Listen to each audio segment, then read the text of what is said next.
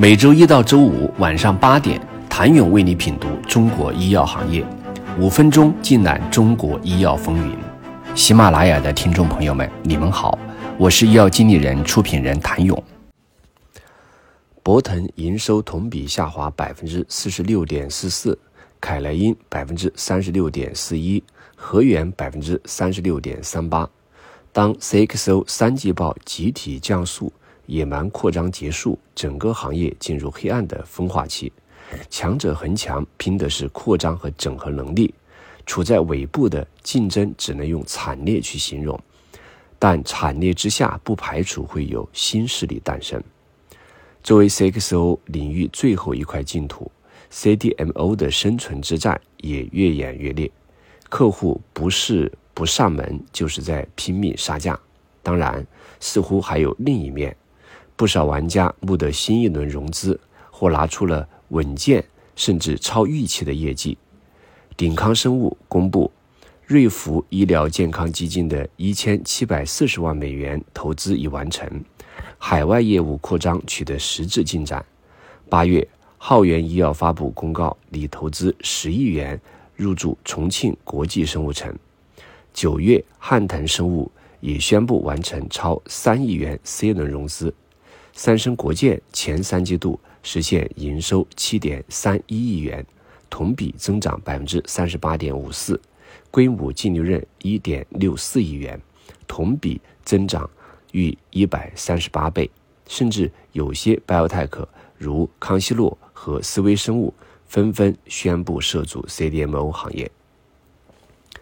这些矛盾的现象背后，是 CDMO 正在经历，也必然经历的一次结构性的淘汰和出清。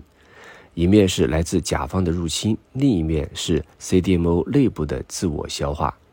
有这样一组数据：全中国现在专注 CGT 领域的公司，将 CAR-T、溶瘤病毒、AAV 和 mRNA 都包含在内，加起来获批的临床批件数量大概不超过一百五十个。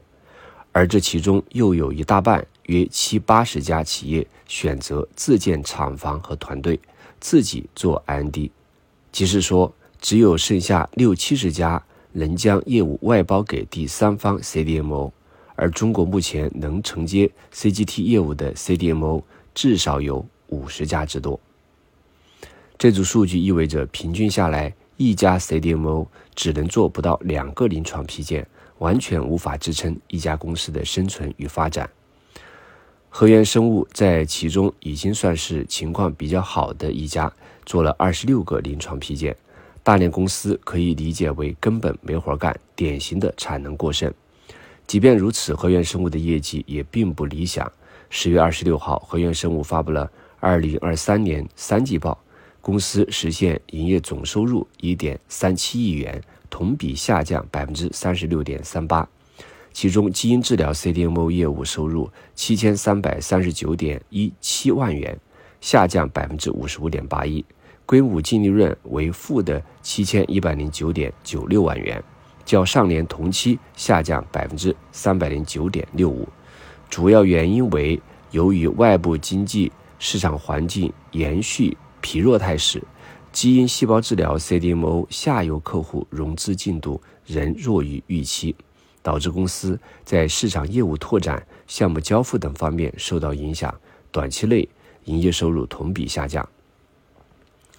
年景萧条，可玩家数量却不但没有减少，反而变多了。今年八月，一些原本的创新药玩家，例如康希诺和思维生物，忽然宣布涉足 CDMO 行业。尽管谁看得出？这本质上就是一次自救，却在客观上进一步加剧了内卷。而在早些时候，信达成立了夏尔巴生物，凤翰林推出了全资子公司安藤瑞林，疫苗神州成立了子公司希冀生物。对于此类转型，多数人都不看好。然而，纵观历史，无论 CDMO 最初是由药企所孵化，还是独立发展而来，历史上都各自有成功案例。前者有辉瑞、默克，后者有龙沙。转型者的优势在于技术，劣势在于思维体系和管理理念可能无法及时转过弯儿，不能合格的服务客户。在 CDM 的混战中，谁能活下来，并且活得更好？请您明天接着收听。谢谢您的收听。想了解更多最新鲜的行业资讯、市场动态、政策分析，请扫描二维码或添加医药经理人微信公众号“医药经理人”——医药行业的新闻与资源中心。我是谭勇，明天见。